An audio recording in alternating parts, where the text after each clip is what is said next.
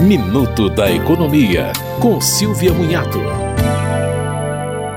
1,3 milhão de contribuintes ficaram na malha fina da Receita Federal após o processamento de todos os lotes da declaração de imposto de renda deste ano.